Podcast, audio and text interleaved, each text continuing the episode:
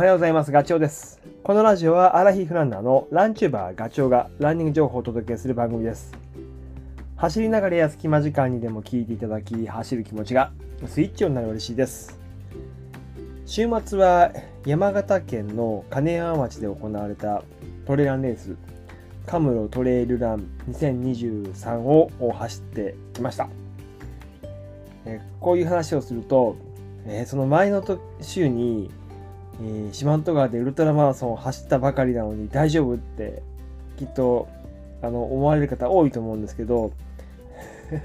大丈夫でした。大丈夫です、えーそのウルトラマラソンを走った後はもうノーラン一切走ってないです。脚筋力やら心肺機能とかメンタルの部分をとにかく休ませて金曜日ぐらいにこうふつふつと走りたくなる。のうずうず感が出てきたんでおこれはあの期待した通りだと。であとね7月に一回同じようなことをやっていて OSJ の御嶽100キロを走ったその翌週に北海道行って大雪山トレイルジャーニー60キロ走ってるのでそれ乗り越えられたから今回も行けるなっていう思いもありました。あとはね山形県のトレイルを走るのが初めてだったんで行ってみたいっていうその気持ちもあったです。で今回走ったカムロトレイルランの概要をざっくり言うとえっ、とね日本200名山のカムロ山そこを舞台にした大会です。会場はスキー場ですね。グリーンバレーカムロスキー場。でレースはえっ、とねロングの37キロ。これ僕出たんですけどあとミドル31キロショート7キロですね。あとは小学生中学生が出るあの短めの1キロ2キロ3キロっていうものもあります。大体ね人数で言うと500人ぐらいの規模の大会。まあでも山形の金山町に500人が集まるってすごいですよね。あのちなみに3回目プレ大会去年2回目で今年3回目ってだんだんこう参加される人数も増えている大会でまああのこれから期待。で僕が出たねロングコースのスペックを言うと37キロですね距離ね。で累積標高が 2000m トレイル率が80%エイドは3箇所。制限時間が9時間と。で最高標高はそのカムロ山の山頂まで行くので1350メーターぐらいなのかな。で大会のプロデューサーは、えートレイルランナートップアスリートの菅さんですね。2023年今年の派切ね3位に入られています。その菅さんがその生まれ育った町が金山町なんですよね。そこで強くなったあのそのコースを、えー大会として走ると。大会コースとして走るということです。っていうのが あの、えー前情報。でね実際今回はすごくドラマチックだったんですよ。で今日のラジオはその、えー、と僕が行ってきたその大会の話をするんですけどどんなことがあったかっていうのを、えー、ぺちゃくちゃと。現地に入ったのは土曜日の夕方ですね。でその時天気あのね東北地方に寒気団が入ってきたんですよ。北海道と東北の方は。あんまり天気あんまりというかかなり不安定で。でその金山町山形のね金山町ももう金曜日土曜日雨。ずっと雨。でレースの当日の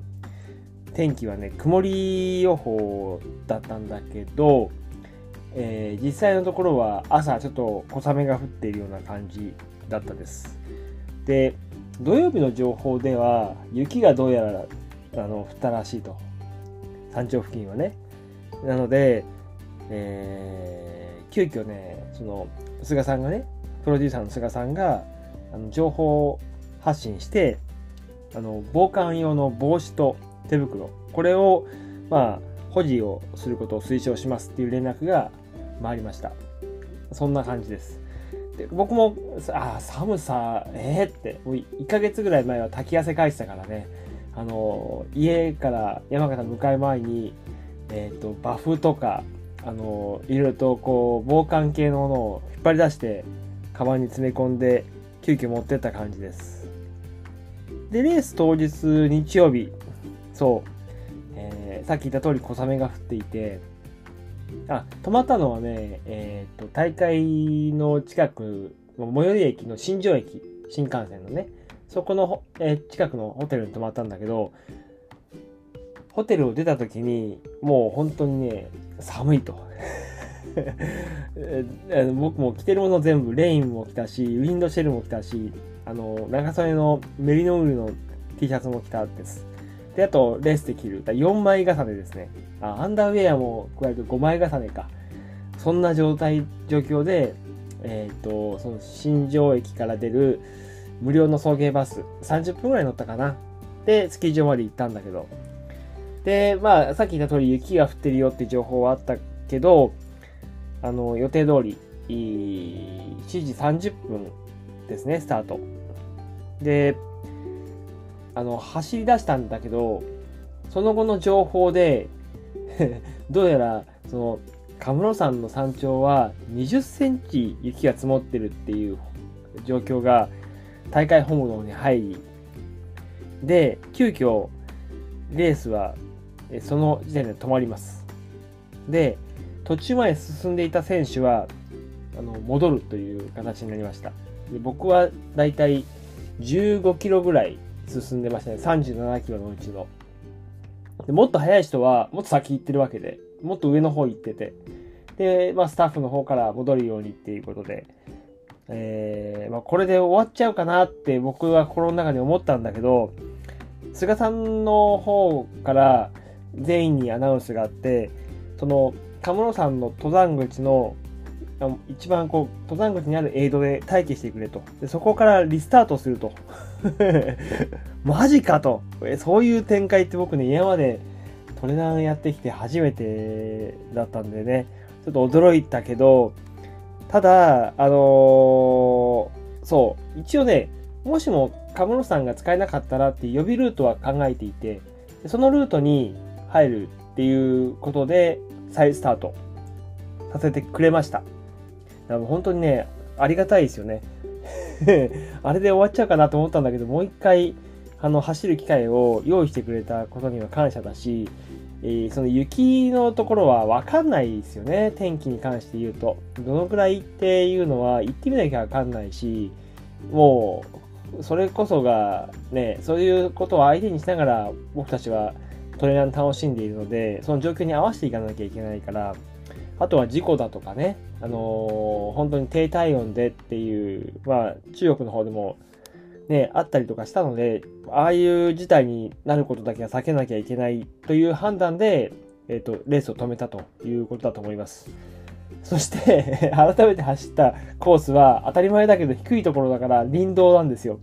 林道で20キロ、21キロぐらいですね。で、累積標高で500メーターで、なんか、どっかで走ったような レースだなと思いつつ、えー、頑張りました。自分で言うのもなんだけど。まあ、足ちゃんと動いてくれて、なんだかんだでね、えっ、ー、とね、タイムも、まあ、そこそこですけど、総合で71に走って13番でしょ？で、年代別では50代では、まあ、1番になれたので、17人しかいないけど、だから、まあ、僕の中では、あの、とても楽しい一日だったと。本当ドラマチックでした。まあ こういう事態もあると思うし、まあ、ロング37キロだったけど、結果、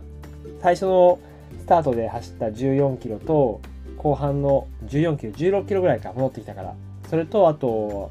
えー、21キロ足せば、それなりの距離にも、累積にもなったんで、満足です。だこれね、これ、カムロ山の絶景って言われてるとこ見てないので、これは来年チャンスがあれば、もう一回再タック再アタックしたいなっていうふうに、ちょっと思っております。あの、そう、レース参加された方、大変お疲れ様でした。まさかの展開で驚きましたが、楽しかったですね。はい。えーそれではね、また次の放送でお会いしましょう。ガチョウでした。バイバイ。